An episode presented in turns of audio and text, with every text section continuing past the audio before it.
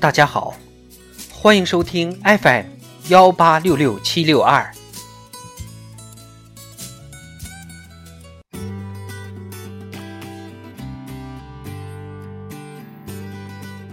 世界上最精彩的演讲词，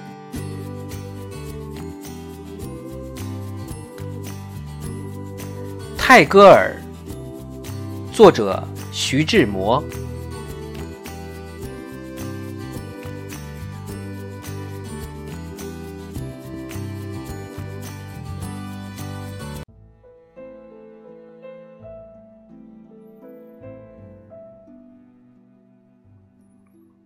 我有几句话想在这个机会对诸君讲，不知道你们有没有耐心听？泰戈尔先生快走了，在几天内他就离别北京，在一两个星期内他就告辞中国。他这一去，大约是不会再来的了。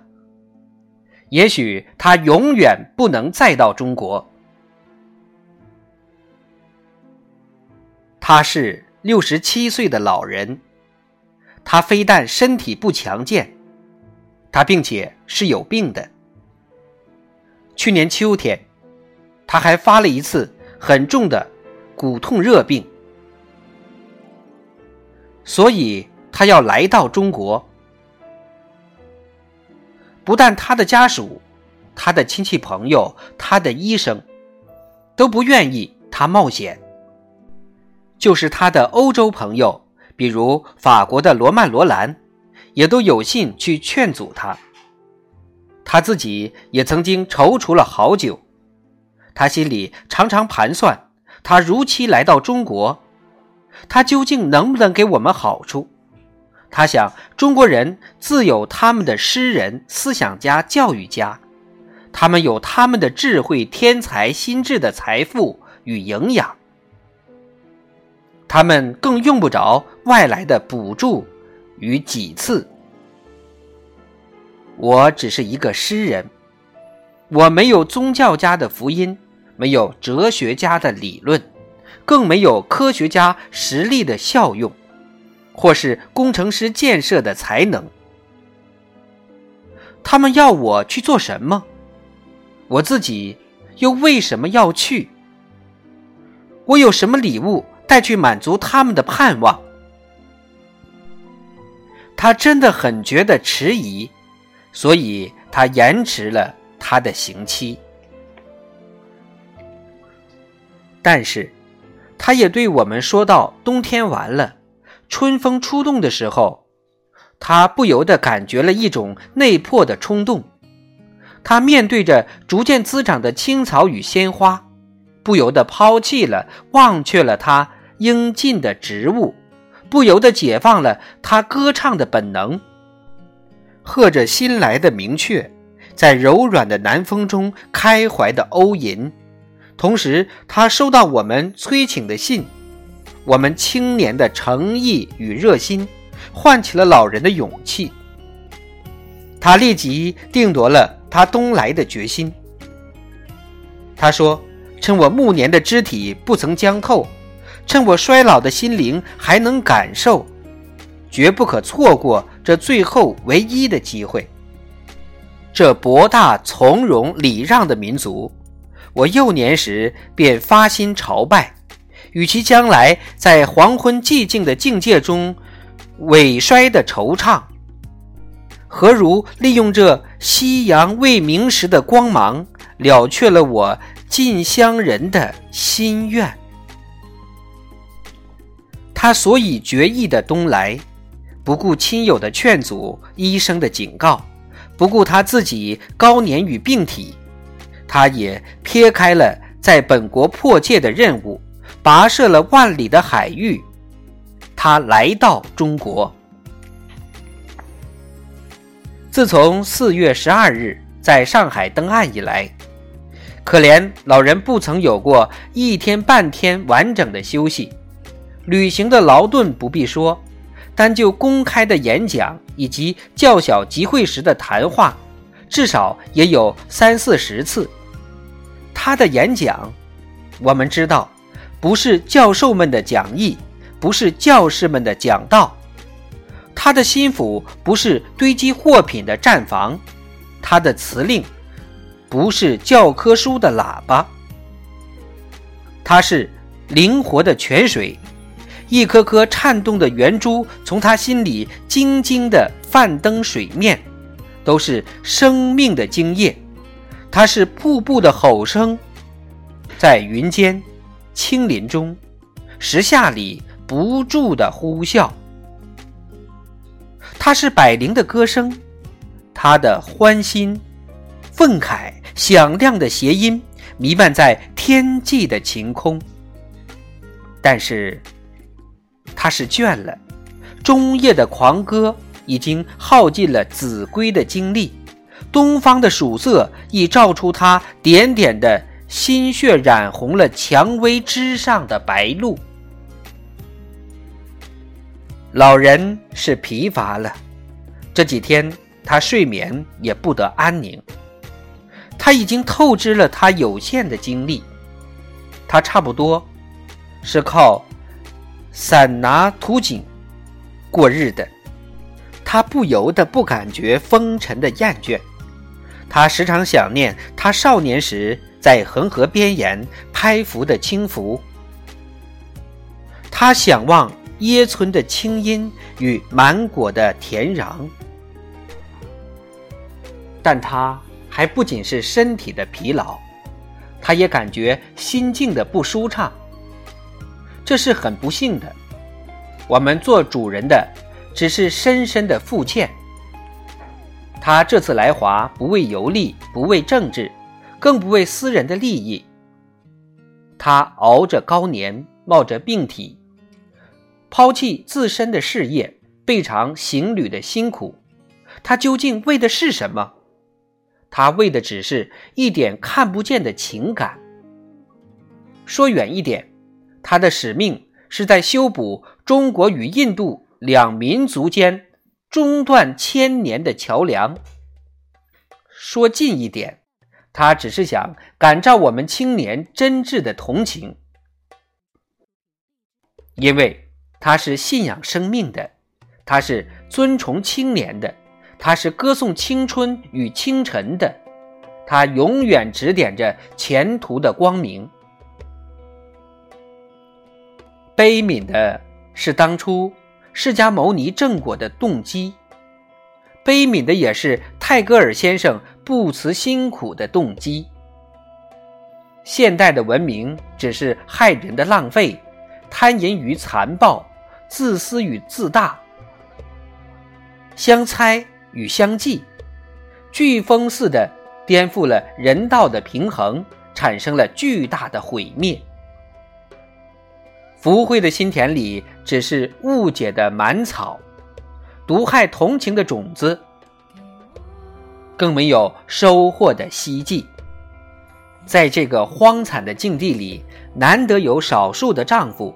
不怕阻难，不自随妾，肩上扛着的铲除误解的大厨，口袋里装满着新鲜人道的种子，不问天时是阴是雨是晴，不问是早晨是黄昏是黑夜，他只是努力的工作，清理一方泥土，施植一方生命，同时口唱着嘹亮的新歌。鼓舞在黑暗中将刺透露的萌芽。泰戈尔先生就是这少数中的一个。他是来广布同情的，他是来消除成见的。我们亲眼见过他慈祥的阳春式的表情，亲耳听过他从心灵底里迸裂出的大声。我想，只要我们的良心不曾受恶毒的烟煤熏黑，或是被恶毒的偏见污抹，谁也不曾感觉它赤诚的力量，魔术似的为我们生命的前途开辟一个神奇的境界，点燃了理想的光明。所以，我们也懂得他的深刻的傲畅与失望。如其他知道部分的青年不但不能容纳他的灵感，并且诚心的污蔑他的热忱。我们固然奖励思想的独立，但我们绝不敢附和误解的自由。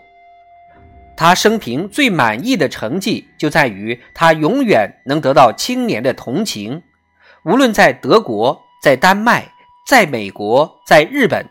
青年永远是他最忠心的朋友。他也曾经遭受种种的误解与攻击，政府的猜疑与报纸的污毁，与守旧派的讥评，无论如何谬妄与剧烈，从不曾扰动他优容的大量。他的希望，他的信仰，他的爱心，他的至诚，完全的托付于青年。我的须，我的发是白的，但我的心永远是青的。他常常的对我们说：“只要青年是我的知己，我理想的将来就有着落，我乐观的明灯永远不至暗淡。”他不能相信纯洁的青年也会坠落在怀疑、猜忌、悲索的泥混，他更不能信。中国遭受意外的待遇，他很不自在，他很感觉异样的创新。他是病了，他在北京不再开口了，他快走了，他从此不再来了。但是同学们，我们也得平心的想想，老人到底有什么罪？他有什么负心？他有什么不可容赦的犯案？公道是死了吗？为什么听不见你的声音？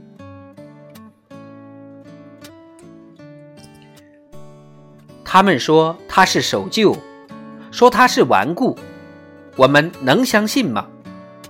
他们说他是太迟，说他是不合时宜，我们能相信吗？他自己。是不能信，真的不能信。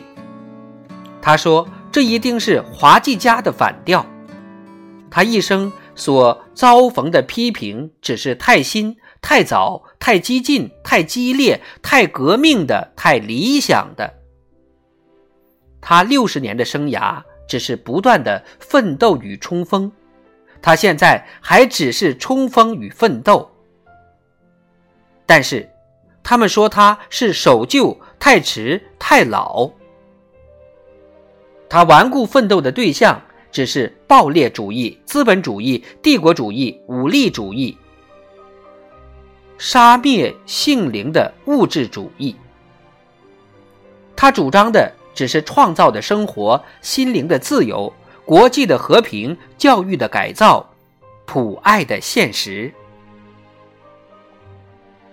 但他们说他是帝国政策的间谍，资本主义的助力，亡国奴的流民，提倡国脚的狂人。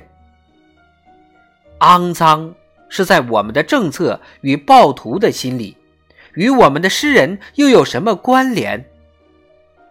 混乱是在我们冒名的学者与文人的脑里，与我们的诗人又有什么关联？我们何妨说太阳是黑的？我们何妨说苍蝇是真理？同学们，听信我的话，像他这样伟大的声音，我们也许一辈子再不会听着了。留神目前的机会，预防将来的惆怅。他的人格，我们只能到历史上去搜寻比拟。他的博大的温柔的灵魂，我敢说，永远是人类记忆里的一次寻迹。他的无边无际的想象与辽阔的同情，使我们想起惠德曼；他的博爱的福音与宣传的热心，使我们记起托尔斯泰。他的坚韧的意志与艺术的天才，使我们想起造模西像的摩奇朗奇罗。他的诙谐与智慧，使我们想象当年的苏格拉底与老丹；他的人格的和谐与优美，使我们想念暮年的歌德；他的慈祥的纯爱的抚摸，他的为人不到厌的努力，他的磅礴的大声，有时竟使我们唤起救主的心象；他的光彩。他的音乐，他的雄伟，使我们想念奥林匹克山顶的大神。他是不可亲临的，不可逾越的，他是自然界的一个神秘的现象。他是三春和暖的南风，惊醒树枝上的新芽，增添处女颊上的红晕。他是普照的阳光。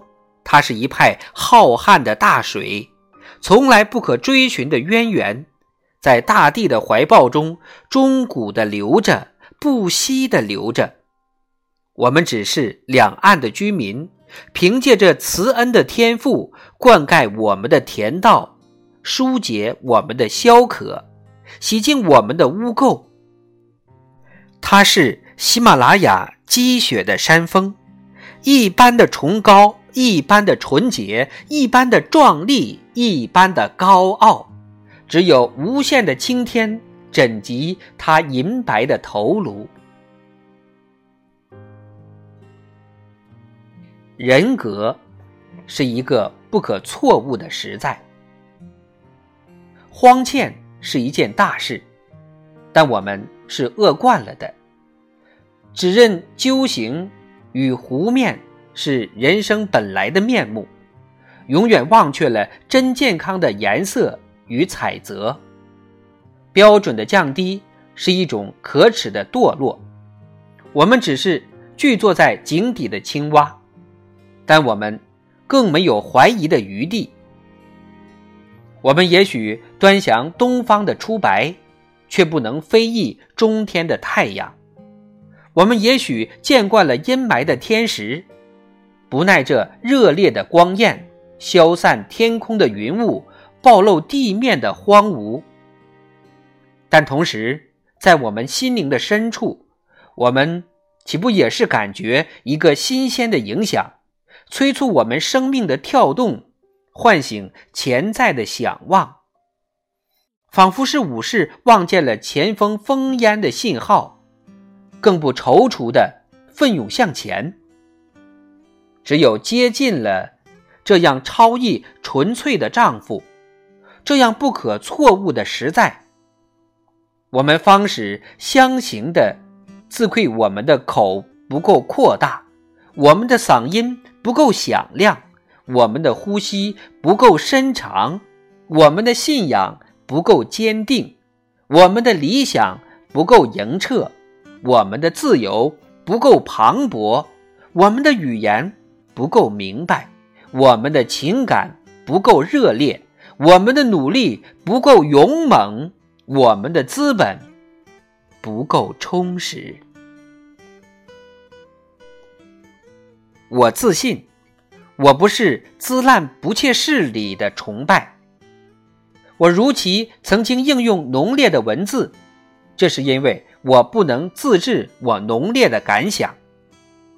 但我最急切要声明的，我们的诗人，虽则常常遭受神秘的徽号，在事实上却是最清明、最有趣、最诙谐、最不神秘的生灵。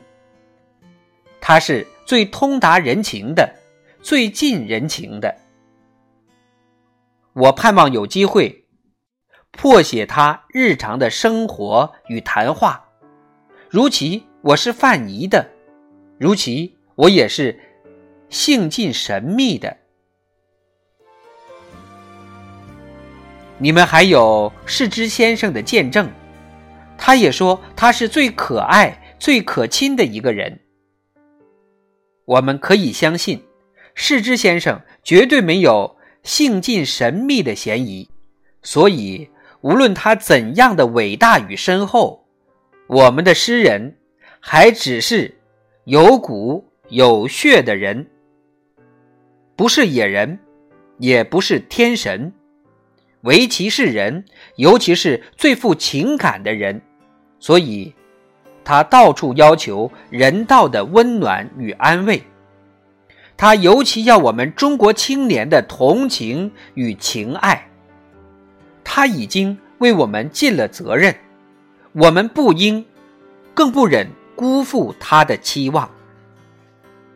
同学们，爱你的爱，崇拜你的崇拜，是人情，不是罪孽，是勇敢，不是懦怯。